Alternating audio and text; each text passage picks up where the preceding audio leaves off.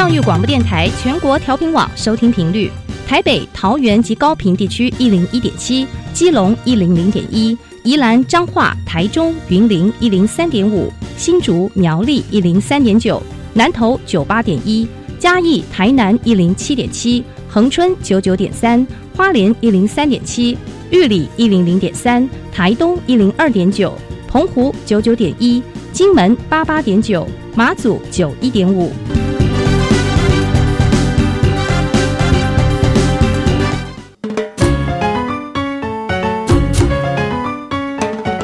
活处处有科学，人人都是科学人。哎，曾老师，我相信生活处处有科学，但是你说人人都是科学人，这就太夸张了吧？其实啊，只要有好的科学观点、思维训练和持之以恒的毅力，人人都可以成为科学人。Trust me, you can be a good scientist too. 我是曾志郎，我是燕子。科学可以很人文，可以很动人，可以很美丽又浪漫。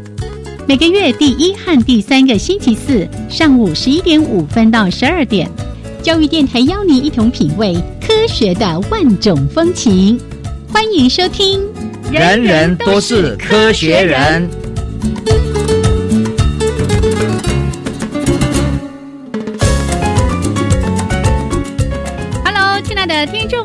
大家好，欢迎收听教育电台的《人人都是科学人》，我是燕子，我是曾志郎。Hello，曾老师好。哎，燕子好，大家好。哎，刚才呢，录音前哦，我每一次都担任一个包打听的这个工作，听到我头都昏了，就听老师在讲说去南京，然后去美国耶鲁大学，然后又去香港，然后去韩国，然后又到广州，哇！这个绕着地球跑，我们是跟着曾老师绕着地球转呐。是，是，其实啊，这些事情都是等于说是每个地方都有一定的会议，嗯嗯，然后他们在开拓新的东西，是。然后呢，我们的研究团队多少都有参与，也有时候起了一些触媒的工作。然后呢，人类在面对新的世纪的研究，科学走到脑里面来了。嗯嗯。所以呢，这个南京大学马上就要。启动脑科学研究的中心，哈，这个还有他们可能成为成立一个学院，嗯嗯，那这件事情当然很重要，因为从南京大学，它作为大陆的哦前面五个大学之一，是。他们要去发展科学脑科学，嗯嗯，这这是必要的，是是，所以呢，这是他们他们是跟这个我们的交通大学、中央大学，嗯，有很密切的合作。所以这次呢，我们有几个团队从中央大学、从啊阳明大学、中央大学一起过来，嗯嗯，然后大家呢把我们在这边做的一些非常重要的研究，跟他们做一些比对，在现在这个阶段，台湾的研究在这一方面还是做的比他们好，真的。哦。但是呢，他们的人才、他们的培育计划，会使得很多新的研究方向在那边发生，所以我们就一定要去看看。他们在往哪边发展？另外呢，我马上就得回来，哦，刚好是因为也是一样，城市大学，香港城市大学要发展另外一个脑科学、神经科学，是。所以呢，英国有非常重要的科学家加入这个团队，所以我就必须要去，嗯，再谈一下怎么样配合这几个地方来发展。香港的中文大学。也在发展神经科学，所以呢，我们就扮演，就说我们这一代的人，以我们的经验跟我们在学术上的一些各方面的探讨，我们怎么样让我们下一代有个最好的平台？对，所以这个呢，后面的会议很多，嗯，都很忙。可是现在这段时间呢，我就必须要去准备对每一个地方的了解，对每个地方他们的能力的检讨，还有对每个地方可能需要在哪些方向，大家不要再挤在一个地方。哎，真的，对，那个研究就是要稍微分开一下，互补，怎么样来推动华人地区的脑科学研究？嗯，所以这很重要。所以接下来的这几天，我马上就得到耶鲁大学。耶鲁大学呢，我们的实验室。也是几十年的实验室，那那边呢是一个非常重要的对于失毒症，嗯，哦，对的一些研究。然后他们最近已经追踪了，早从小的时候就有侦测到失毒的问题，嗯然后呢追踪他们三十五年。所以这一些长期的追踪这些研究者呢，我们现在就这样做一个讨论。是他们现在在事业上很多发展上，如果当年没有被侦测到他们这些问题，然后给他们介入的一些一个对待的方式，对，嗯，他们现在可能就不是以现在的成就。没错。所以这我们会访问几位重要的当年的样本，然后追踪他们几十年，看他们的成就。哇！然后这个呢，对整个。失独症的认识有一个正确的科学的知识，在美国呢，因为失独症的研究已经进行了几十年，嗯哼，然后呢，在脑科学方面呢，一样有很多新的发现，然后现根据这些发现呢，我们当然会再继续追踪、继续推展，然后去说政府应该用什么样的政策。来帮忙这些非常聪明，他们的智慧绝对没有问题的，但就就是因为没有办法把自行跟智云连在一起，那你用别的方式怎么介入？嗯，所以这个呢，对科学家而言，除了做我们自己的科学之外，我们真的是要对社会的一些比较不幸的一些群族，嗯，哦，然后看看说，他们可以不要那样的命运的，他们可以有更好的命运，没错，所以我们这次就是以这个为主。在耶鲁大学要做一个全面的检讨。对，那韩国呢？我有听老师说是一个人权的会议，应该是跟科学的研究、科学家等等都有关系。对，那是十月底，我们会在韩国有一个全世界八十个科学院所组成的科学人权网络哦。我们针对科学家、工程师跟医护人员，对这三组的。科学家还有工程师、医护人员，假如他们在他们当地的国家里面受到因为心中信仰的不一样，然后被很不正义的对。待，有些人还被关起来，也没有法律来来保护他们。所以呢，这全世界八十个科学院对这些科学家、对这些工程师跟这些医护人员，我们就会伸出法律的还有金钱的资源。所以这个团队呢，力量很大，嗯哼，然后在全世界呢也慢慢被认识，啊，大家呢很多事情就会到这边来讨论。我们两年一次。好，那这个呢，我们也等曾老师从这个会议结束之后呢，回来再跟大家好好的来做分享。倒是前面提到了好几个国家的这个真的是东奔西走哦，都是为了有关于脑科学或者认知科学等等的一些研究。这一点呢，嗯，还是要让大家哦，我们所有的。听众们了解是科学家，像我们呢，有几十年的经验，嗯哼，然后在全世界都是在最前沿的科学的平台上，在跟大家一起讨论。所以对这些人的智慧，你不能够轻易把它丢掉，嗯哼，还有我们的经验，耶。所以呢，很多人常常问我说：“啊，曾老师要不要退休？” 没有办法，因为假如我离开这个团队。我们的经验就没有办法传承，而且呢，我们在全世界的人脉就没有办法建立。嗯哼，所以呢，要尊重这一些资深的教授们、研究者、科学家。嗯哼，要把他们的智慧跟经验的这些累积的知识。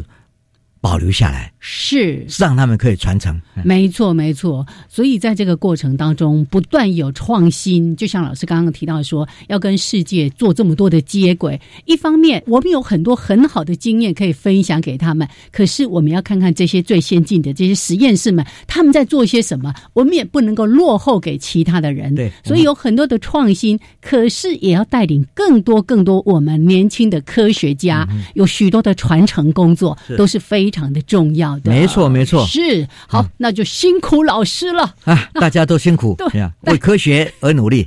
好，那我们先跟大家聊这个段落到这边哦，那稍微的休息一下，一小段音乐之后呢，待会儿回来我们要跟大家播报科学新闻，还有在节目的后半段，每一次呢都为大家安排科学人观点的主题时间。这一次老师有一个很有趣的标题叫。他长高，你缩小，天道就是人道。我们待会儿节目的后半段再跟大家好好的来说明。好了，先进一小段音乐之后，待会儿为大家播报科学新闻。好的。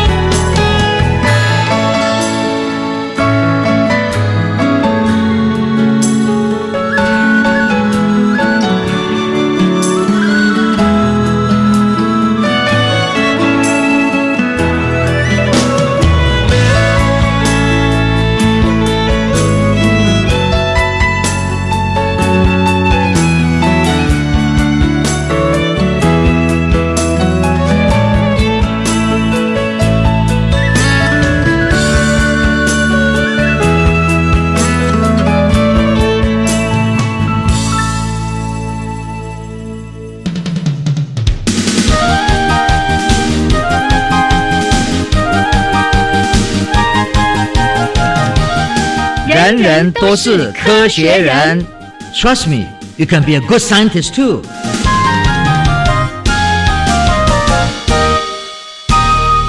人人都是科学人，处处可学新知识。欢迎朋友们继续加入教育电台《人人都是科学人》节目。我是燕子，我是曾志郎，大家好，赶快期待来听听今天的新闻。一开始的这一则，大家一听一定不陌生，因为呢，不能说。每一个人，但是几乎绝大多数的人，每天一定要上去划一下，看一下有没有人在找我啊？有没有什么朋友发布了什么有趣的生活的经验啊，或者各种的讯息？好，使用脸书竟然可以透过大数据去了解到说，哎，这个国家男性、女性就是两性之间到底平不平等的这个问题。是的，嗯，我们应该这样想：十年前。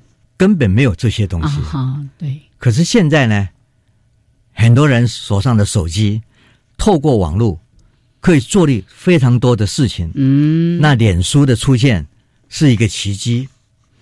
那这重要在哪里呢？假如今天有个机机会，我们去看到底是谁在做脸书。哦，那你就看到就说啊，男男女女都有。对呀，发布各种的讯息呀。对，那问题是有一些国家。只有男生在上脸书，有一些国家女性就加入好多，特别多。这一些是给个指标。嗯哼，从科学的观点，我们去跟别的数据去做连接。耶，结果你马上就看到，哇！重点在于，如果这个国家有很多女性参与，嗯，那个国家的性别平等，还有那个国家的教育。对于女生的重视，嗯哼，是有很高的相关的。耶，所以呢，你我们在讲的就是说，这个叫做 Facebook，嗯哼，gender difference，哦，就从这个脸书的性别差异里面，嗯哼，你就可以去探讨这个国家对于性别平等这件事情，它的政策。现在呢，我们知道世界上大家慢慢都重视这些问题。也因为重视这个问题，这使得大家认为，脸书作为一个非常重要的沟通工具，嗯嗯，它里面所藏隐藏的一些讯息就出现了。耶，所以呢，我觉得啦，在这样的概念之下，脸书呢，隐藏了除了性别之外，还有很多很多讯息。对，诶，我记得我们好像也分享过这个新闻，从脸书发布的讯息，或者是这个使用者的活跃程度，透过大数据，竟然可以去预测这个地方的那个流感的爆发。是，哎，他可能因为生病，他就没有上去，或者上去回来之后就说啊，这个我这个之前的身体为样了，这，哎，透过这些只字片语，就可以找到一些关键了啊！你看嘛。在流行某一种病的时候，哪个地区的脸书这个前因后果是那个脉络就会出现，真的。对，所以有这些大数据被分析、被检讨，我们就看到很多以前我们想象不到的一些科学的发现呢，就这样冒出来了。哎，真的，而且比较客观的。嗯嗯，所以老师刚才在讲的这一则新闻，是从脸书去评估一个国家的性别平等。这个新闻里面呢，还有一张图，哇，我们就看到说，北半球呢几乎就是一片的绿，哎，表示这个这些国家呢性别是比较平等的。那如果呢是红彤彤的，你就看到说，啊，这些国家呢好像女女性使用脸书的频率或者比率就低了很多。是，那他从他们这样的一些，竟然可以去对应出说，哦，这个国家是属于可能是。呃，两性在平等上面，或者经济啊等等的一些问题，都是存在的。尤其是在发展中国家，嗯嗯，你会看到，当这个发展中国家的一般的人。拿到手机的几率不高，等到他们拿到的时候，谁在使用？当然是男生啊。嗯嗯嗯嗯，对，男性啊。呀啊，资源如果比较少的时候，对，所以呢，你就可以看到说，他们在这个地方那个资源的分配，嗯哼，都不均匀。耶，教育的不均匀，是对不对？政治参与的不均匀，就被呈现了。所以。脸书或者也许其他的社群网络也都会呈现出这些真的好多的讯息，好多的资料都存在这期间了。所以为什么在这个时代里面呢？怎么样去分析这些？嗯嗯，AI 将来也会做非常重要的贡献，是因为它里面很多很多特征，里面很多讯息，可是每一条可能都不太一样。嗯，那怎么样去做整合？怎么样去做？找到它的关键的一些问题，那个区变力。就越来越强，没错，没错，这也是大家可以去关注的一个领域了。是好，那除了呢，来了解现代的这个脸书，哎，因为使用者还可以去了解到一个国家的性别是不是平等之外，来把这个画面哈直接追溯到很久远很久远。我们来看看古老动物，哎，死亡面具。大家听到死亡面具，一定想到之前那个七月份，七月份我们通常叫农历的鬼月，对不对哦？那那个好多的影片台啊，都在播各种的那种恐怖片，尤其会看到什么惊声尖叫啦等等的，不是说那种死亡面具。我们现在要说的是，古老动物也留下了很多的死亡面具啊。最有趣的事情是，他们所发现的这些非常非常古老的生物，嗯嗯，是在一个叫做艾迪卡拉纪，哎，那是。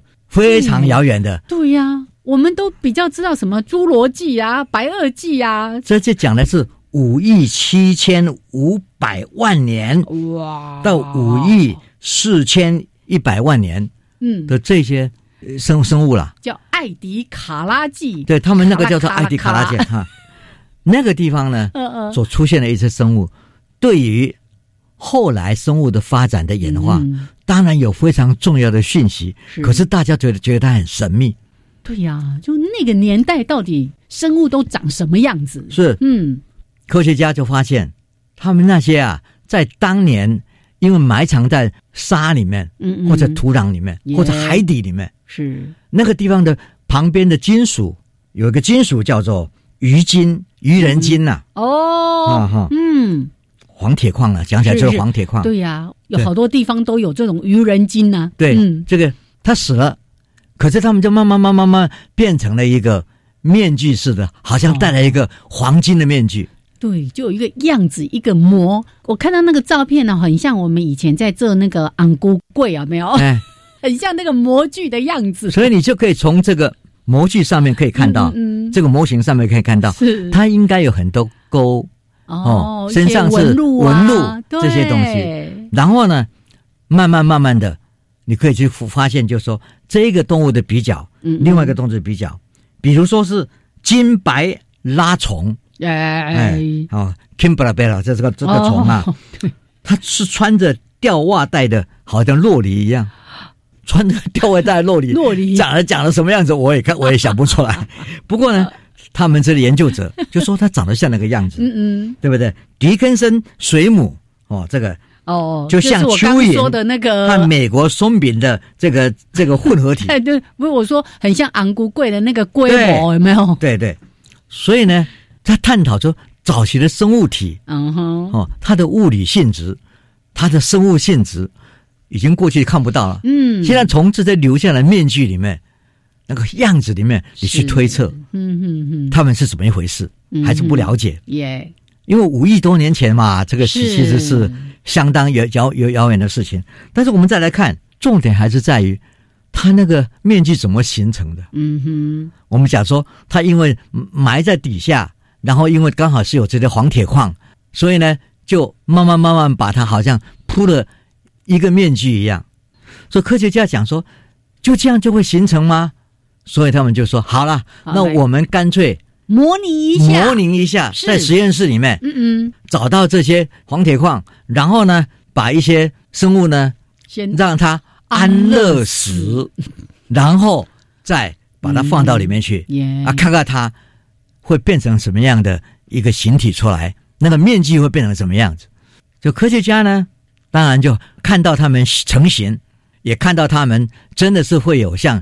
那样子的一个过程，然后变成死亡之后的面具。嗯哼。但是科学家在做的时候又发现，它很快就消失，嗯，某些地方就不见了。哦，对，可能腐烂啊什么之类的。对，也就是说，它并不是保持的那么好。那么我们现在就回回过头来想，那你以前所看到的、找到的这些生物的面具，嗯哼，应该是有缺失的。哦，可能不是它真正的全貌了。对，它的全貌还是还是个谜。哦。所以它也许有一部分比较主要的有被留下来，但是是不是还有一些触角了什么什么的？所以我要跟大家讲，就是科学家在想事情的时候，他先找到很久很久很久五亿多年的这些生物体。嗯，然后生物体呢，它之所以看得到它，是因为它的生物体死亡的时候被包在一一层像面具的东西上。是，那科学家当然就想知道说，它就是长得这样吗？嗯哼，那这个样子是因为我所谓长得这个样子，就是说你的形体一定受物理的限制，一定受到水里面的这种水压的限制，所以这里面就可以去推测好多当年所发生的事情。嗯哼，对，科学家在去追寻。是，那可是要知知道，就是说在成型的过程上。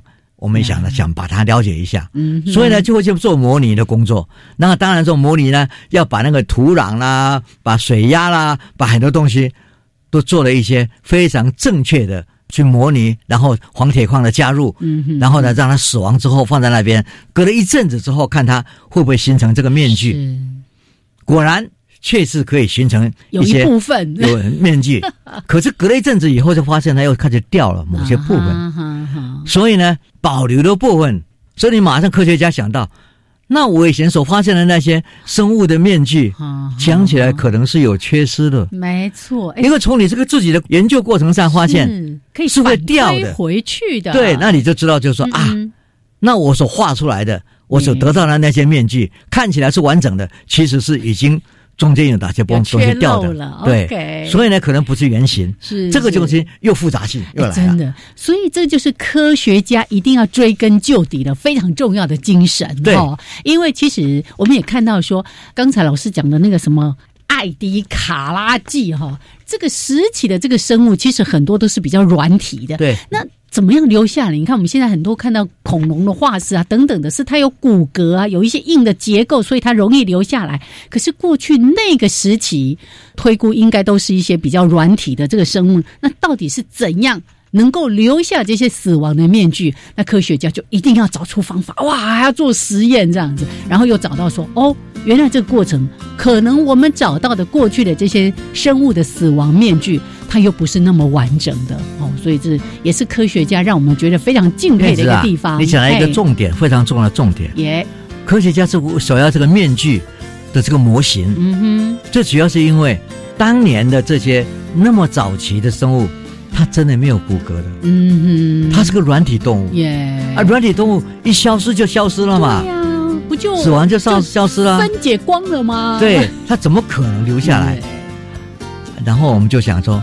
天意就是让它在这个土壤里面，里面有很多黄铁矿，就把它的身体的样子给保留下来了。就是这么样的机缘凑巧，就像那个侏罗纪公园那个琥珀里面的那一只蚊子一样啦。这这个就是非常重要的概念。科学有时候就是在无形中发现某些你以为没有的事情，然后它出现了。那你就要去追寻，嗯嗯，那怎么样去追寻？这个就是科学的方法，嗯，要告诉你的。耶，好，来透过新闻，我们不是只是在播新闻，而是要让大家知道这个新闻背后还有些什么我们要去思考的。好，来，那这个段落先聊到这边，稍微的休息一下，一小段音乐，还有两分钟的插播之后，再回到我们科学人观点的主题时间。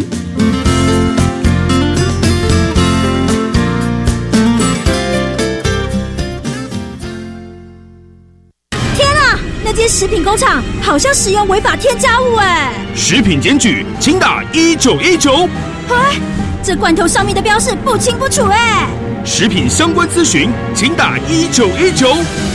不管是食品检举、消费问题、中小企业咨询，还是生鲜农产咨询，一九一九一通就够。全国食安专线一九一九一通就够。以上广告由卫生福利部提供。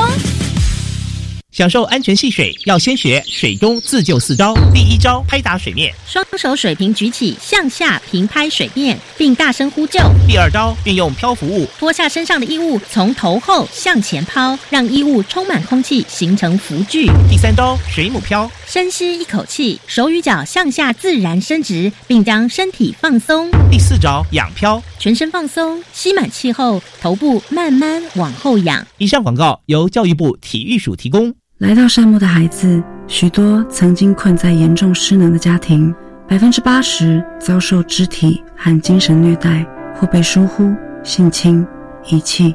这群受到家庭创伤的家创儿，需要您伸手援助，让孩子在复原的路上不孤单。我是佳佳，请支持天主教善牧基金会，捐款请洽善牧官网或拨零二二三八一五四零二二三八一五四零二。加外加外，阿玛波拉，扎根格玛西卡斯达斯，迪加古拉布古列列。大家好，我是来自台东的胡代明，这里是教育电台。那罗哇那咿呀那呀哦哎呀，那是你呀鲁玛的呀恩哦，朋友们就爱教育电台。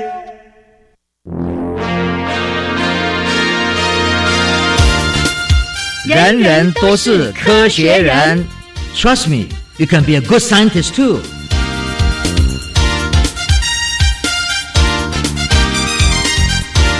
人人都是科学人，处处可学新知识。欢迎朋友们继续加入教育电台。人人都是科学人节目，我是燕子，我是曾志郎。好，来欢迎大家呢，在每个月的第一还有第三个礼拜四上午十一点五分到十二点，准时来收听我们的《人人都是科学人》。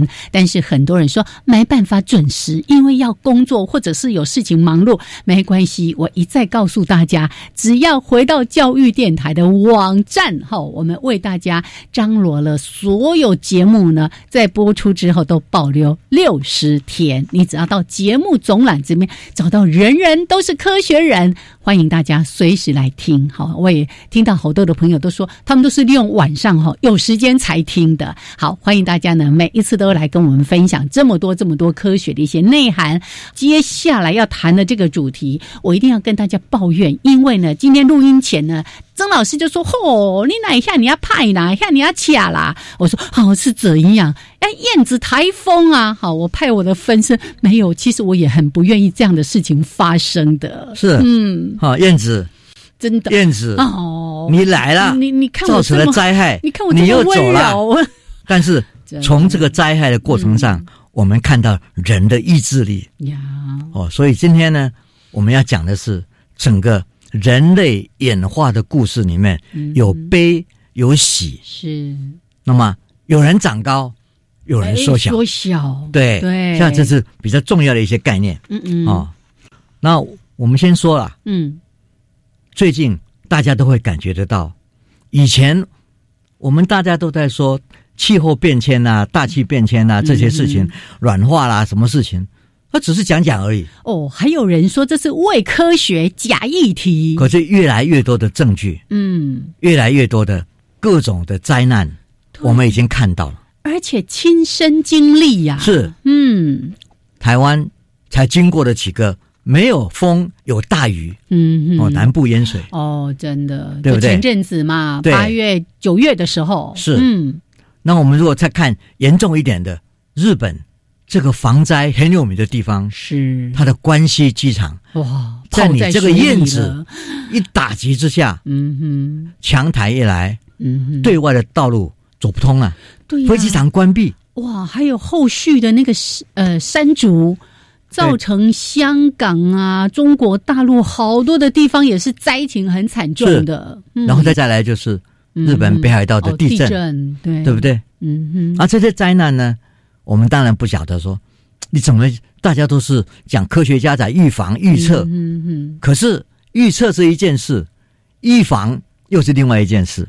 今年台湾避开了两个大台风，而这两个大台风呢，一个在日本，一个在港澳，嗯，都造成很大的影响。菲律宾这些，所以呢，我们看到人类这个在灾难之下，科学想要做很多防灾、预防、预测的工作，嗯哼。都还是力有未逮，是，但是你还是要做，因为比较十年前，比较二十十年前，我们确实比以前进步多了。虽然那个进步还是跟这个整个哦大自然的力量还是无法抗衡的，对，这个就没有办法。是，所以我们就科学家就要去想，我们要不要新的一些想法？嗯，传统的事情已经走不动了，所以我们看看佛罗里达州嗯，他们的防灾中心发现，以前都是说飓风来了，飓风来了，嗯嗯嗯哦，hurricane 来了，哦他们最近那飓风也是，对，飓风很厉害，嗯。可是发现真正严重的事情是淹水。嗯哼。数据以前都是看到风，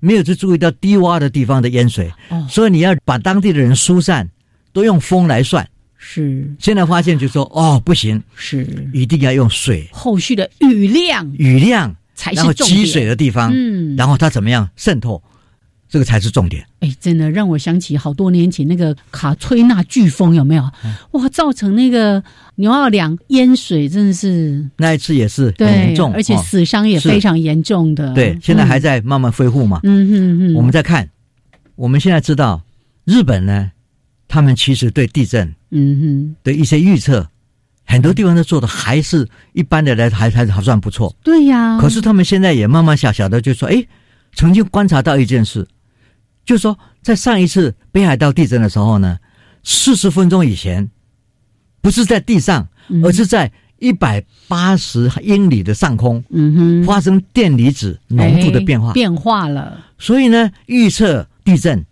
有时候不一定只有在地皮的振幅，嗯哼，有时候要去看到，哎，在一百八十英里的上空上，那些电离子的浓度的变化呢，可以在四十分钟以前就知道这个地方可能要发生大地大变。震。嗯哼，这个呢，是不是一定是这样子？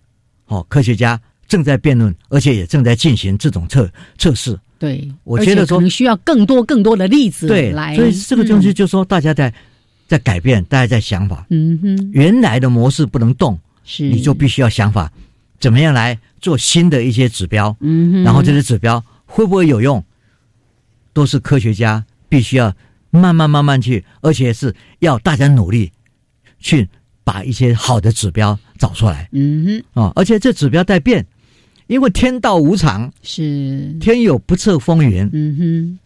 这个不测风云，科学家心里是有数的，大家都有理念，人定胜天，不是现在，嗯，是我一定要经过努力才有可能，所以那是未来。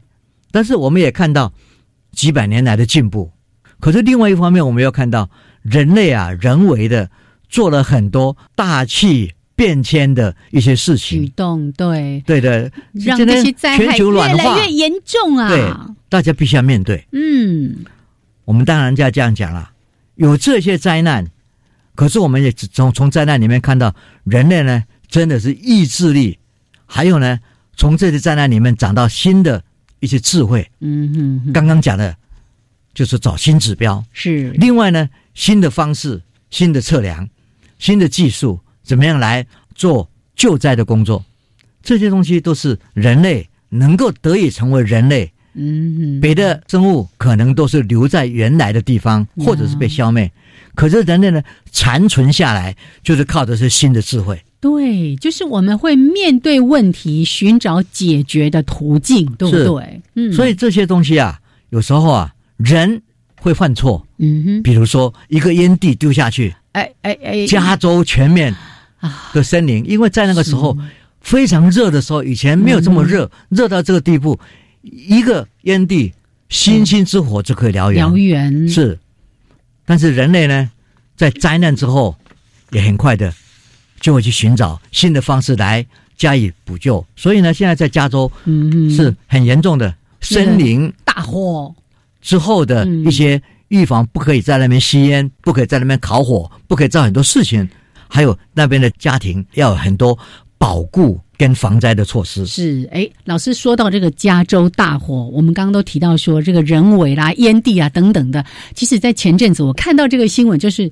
老鹰捕蛇嘛，可能是飞过有那个电线的时候，那个蛇身太长了，对结果呢，哎，触电了，对，蛇跟老鹰跌下来，发现说，哎，这里是起火点呢。是所以你看，如果我们不好好把环境真的是保护下来，嗯连大自然都跟我们开玩笑。是，嗯，这些事情是你预测不到的。真的是，所以这些呢，预测的方式各方面，人为还有意外，都是你想不到的。嗯哼但是我们今天要讲的是，在无穷的风、火、水、震的灾情之后哼，，嗯人还能够再起，呀，社会也能够重建，这些都是事实。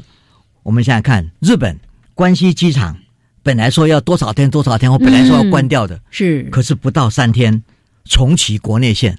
哦，真的是很惊人。国际线也慢慢就恢复了，十四天之后，泡在水里的机场已经全面正常的运作。嗯，所以这些都是人类的意志力加上人类的科技的科技的帮忙，嗯，一下子就弄倒了。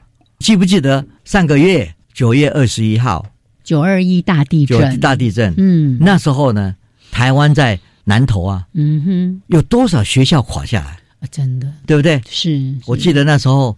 我刚做了教育部的主管，然后呢，马上就要去处理所有重建校舍的问题。嗯哼，那时候我们很努力，是哦，在四个月之内就把所有的校舍计划都出来，然后呢，慢慢慢慢铺成。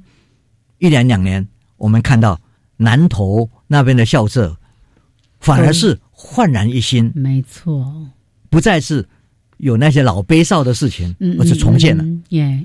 这些都是人类，真的是我们用智慧来帮忙防灾重建，这是非常重要的。我们再看纽约的世贸大楼哦，在二零零一年九月十一，我们九一一了，嗯嗯嗯，那时候整个这样一撞之下，这是人为的，是。恐怖事件，整个两栋大楼就这样不见了，垮了。对，新的世贸大楼。重建在二零一四年完工，楼高五百四十一公尺，成为西半球最高的一个一个建筑。它造型之美，真的令人赞叹不已。嗯，可是就是那个指标，那个标志，让我们看到人类的意志力、人类的智慧、人类的新的能能量是很强的。是，我们在讲这一些啊，你如果看到我们有灾难，可是我们能重建。人类就是发展重建，里面发展很多智慧的，嗯哼，哦，所以我常常讲说，适者生存这个自然的规律，嗯，它这个适讲的就是安然度过危机，并能创造更有利的生存条件，提升技术文明，广铺安全的交通网，是精进医疗科技跟它的设备，重视食安，还有大家的营养，最重要一点是打造教育的平台。培养下一代人来做这些刚才讲的这些工作。嗯哼，这个这样子的，一方面是传承知识，一方面是创新新的科技，在整个动物界，除了人之外，嗯嗯，没有一个动物会有好为人师这件事。是好为人师是很重要的，就是你要把知识教给别人，对，分享给别人，对啊，别人才会在从里面呢，经过批评检讨，再创造更新的东西。是人类的智慧、智力跟毅力，对不对？哈，像老师刚才特别提到说，我们经常在说适者生存，你也提到说，这个适是一个安然度过危机。像我们现在经常在谈，面对这个全球的气候变迁，哈，这个整个极端的气候。以前我们一直啊努力，我们一定要怎么样去延缓？可是现在看起来真的很难，但是还是要努力。那另外一个就是我们经常在说的，要调试，怎么样让我们的生活的方式也做一些改变？老师刚刚说的，怎么样安然度过这个危机？而这个危机真的就迫在眉睫，也就在我们的眼前发生了。对的，是的，对的，嗯，人类的智慧就靠。这样子来累积的耶，好，那我们待会儿呢再继续来聊哇，这个话题呢，其实说到后来心情是有一些沉重的。你看，人类面对了这么多，不管是天灾人祸的问题，我们怎么样有更好、更好的发展，运用好的科技？当然，人类的我们的存心要更加的善良。好，那我们先聊这边，稍微休息一下，一小段音乐之后回来继续这个话题。好的。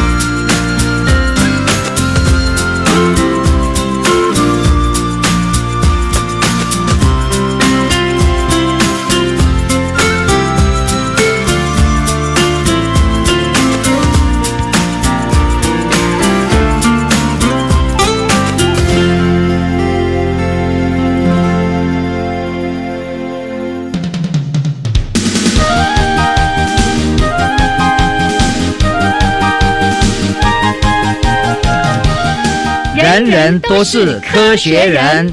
Trust me, you can be a good scientist too.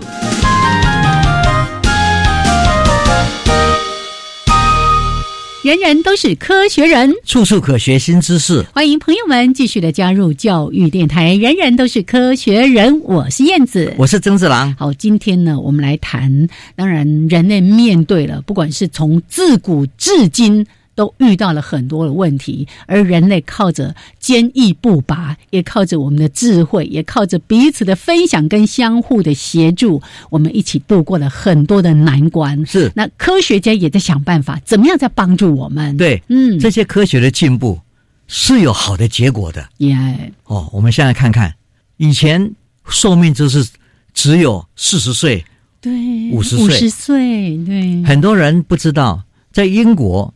维多利亚时代，那时候平均寿命是四十六岁，耶，现在是八十一岁。哎，我好些年前看过一个数字，台湾在光复的初期，好像平均的这个人均寿命也大概就是四五十岁了。对，没错。对，他现在大家呢，台湾已经到了八十二岁了。嗯，对对。所以呢，国民的平均寿命大概在四十跟五十岁之间，在哪里？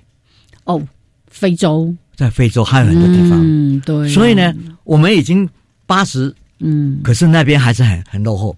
我们一方面是提高了生命的寿命，可是一方面又造成不不均匀，哎，这个就是人类，我们靠很多东西都叫全面去思考。而且这些国家又有好多的战乱，看到那些孩子受到皮包骨，对，这是让人不忍心。而且再加上流行病，呀，所以他们很多人都死亡。所以这些事情呢，越来越厉害哈。我们再来看。其实，在这个生命的过程上，生命是延长了。嗯，还有呢，一个非常有趣的事情，就是说人也长高了。每个人坐荷兰航空的人都知道一件事情：哎，那一些空中小姐跟空中些少爷都很高，等于到了奥利弗的国巨巨人国了。对，那都为什么呢？我们就看到啊，原来荷兰在这一百五十年之间，它身高一直长，一直长。嗯哼，长到现在呢，他现在是全世界身高最高、最高的平均最高，而且还在涨。嗯，虽然已经缓下来了。他一九九零年，他们做了一个大规模的测测试。嗯，那平均测量出来呢，男生一百八十三点八公分，平均平均哦。然后女生呢，一百七十点七公分。这也就是说，一百五十年来，荷兰人的身高傲视群伦。所以呢，营养好，教育部的好，安全设备、医疗，荷兰都做的比其他国家好。所以呢，他的整个人的身高也就跟着提升了。嗯，所以这些就是说，我们人类因为有这些新的智慧科技、新的设备、新的医疗安全，然后一个最重要的教育平台，荷兰的教育平台是做得非常好的。嗯嗯，所以呢，他的下一代可以阶层下面就往前走。呀，那高的跟高的结婚，生下小孩子，哎。又高了，是优生学。对，所以呢，我们可以看到生物在演化的过程上，高的越来越高了。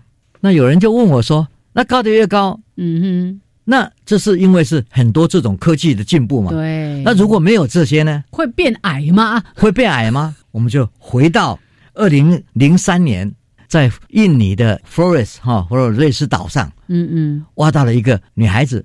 后来发现她不是女孩子，是成人。嗯哼，因为她很小。从身高，我们以为她是个女孩所以你就讲说，哎，怎么一回事？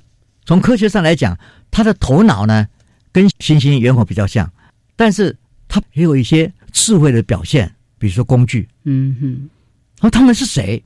哎，就变成一个公案，哈比人啦。对，有人称他为哈比人。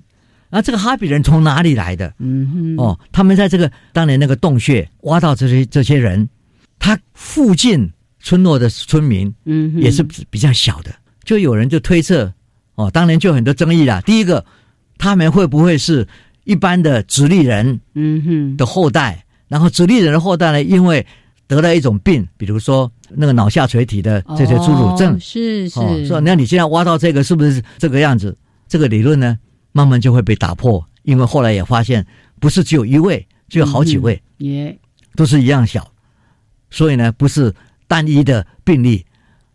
再来，就是当时也发挖挖掘到一些像，在当年这个像的的体积，嗯哼，就发现这个象的体积呢也是一样，哎，它跟人一样高的象。哦，侏儒象，对，嗯嗯，所以这样的一个一个想法，就是说，一定是当地在这个地方呢，一是一是什么样的力量，使得这些人缩小了。哦，那大家都知道，嗯所谓海岛侏儒症，嗯哼，当你粮食不够的时候，是是，你就会产生嗯这一种把身体缩小，你所需要的需求就少。对被抑制了，啊那最近呢，很多科学家想去找他们的这些骨骼里面的一些 DNA，都没有办法分解出来。嗯哼，可是总是想知道他们是谁，哎他，跟谁是亲戚。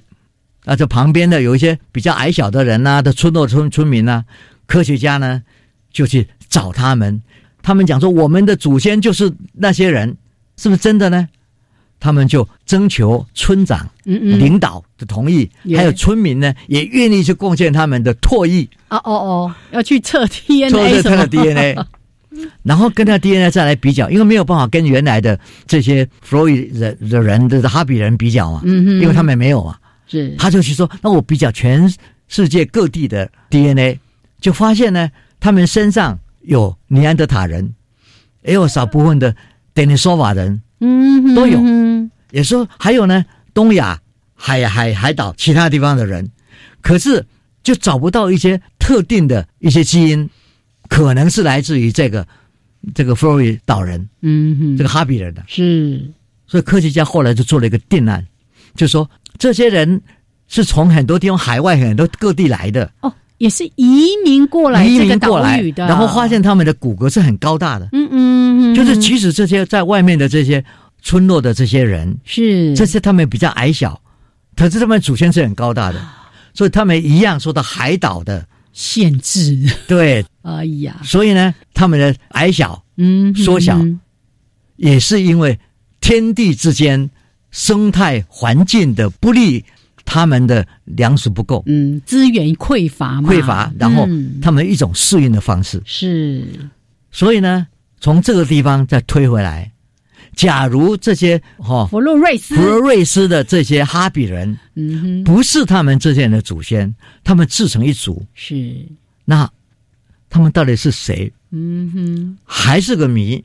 但是至少他我们知道，他们应该是比较像直立人人猿人，嗯，因为他们的文化到一个地步，连烹饪都有的。在各种早期的考古人发现，他们生火，然后煮一些野兽的汤嗯哼，的这些事情都出现了。哎所以呢，我们都知道，生活然后改变饮食的习惯是蛮晚的。耶，他们这个在六万年前就已经出现了。所以呢，这些人到底是谁？嘿，还要再找证据，对。还要再努力 找答案，有些基因的学者就认为，就说我们现在的指标，我们现在用的 DNA 可能没有办法去发现，可是应该有新的方式，将来会会会出现。嗯哼。所以啊，大家现在的共识是说，老天爷在这个小岛上哼，嗯哼，做了一个非常有趣的实自然验的实验，耶，使得这些人呢变得很小，但是留给我们后人去猜测嗯他们的祖先是谁，他们怎么样，从哪里来的，都是一个谜。耶，但是呢，让科学家就有很多事情要做。真的，我觉得说，有的人现代的人因为科技，因为各方面的发展变高了，哎，可是在这个地方，因为生态环境的不利，使他们缩小了。嗯所以我说，它变高，你缩小，都是天道，就是人道。人道。是对，所以今天我们透过这些例子哦，真的让大家感受到说，人类的演化跟整个生态环境彼此之间是有一些交互作用的哦。那老师前面又提到那么多的一些天灾啊、人祸，你要想，哎，如果往未来去看呢，会不会我们也因为这些气候的极端呐、各种的这种大自然的巨变啊等等的，会不会造成人类未来在演化又出了一些什么样的一些大的改变了？我想嗯，现在的科技会去预测到这些嗯，将来可能的变化，是，然后呢，我们应该有更好的方式来让我们生活的更好一点，嗯而且应付的好一点。是，所以呢，变化可能不会那么快，耶，但是呢，谁知道天有不测风云，它会怎么样的变化，还有什么样的意外，我们确实不知道。没错，就像我们知道台风要来，但是你不知道它会下那么大的雨，是你也不知道说台风没来也下那么大的雨，是还下到淹水淹的这么严重，对不对？是哈，所以呢，怎么样调试？老师刚才在讲的适者生存，我们怎么安然度过这一波一波的危机？我想最重要的事情是，人类有能力嗯累积知识，嗯，创造新知识，是人类有能力再去寻找更好的工具，来去创造更美好的生活。对，但是不要创造更多的灾难。对对的，好，来，谢谢老师。那今天节目呢，也为大家进行到这边，谢谢所有朋友们的收听，祝福大家，我们下次节目见，拜拜。拜拜。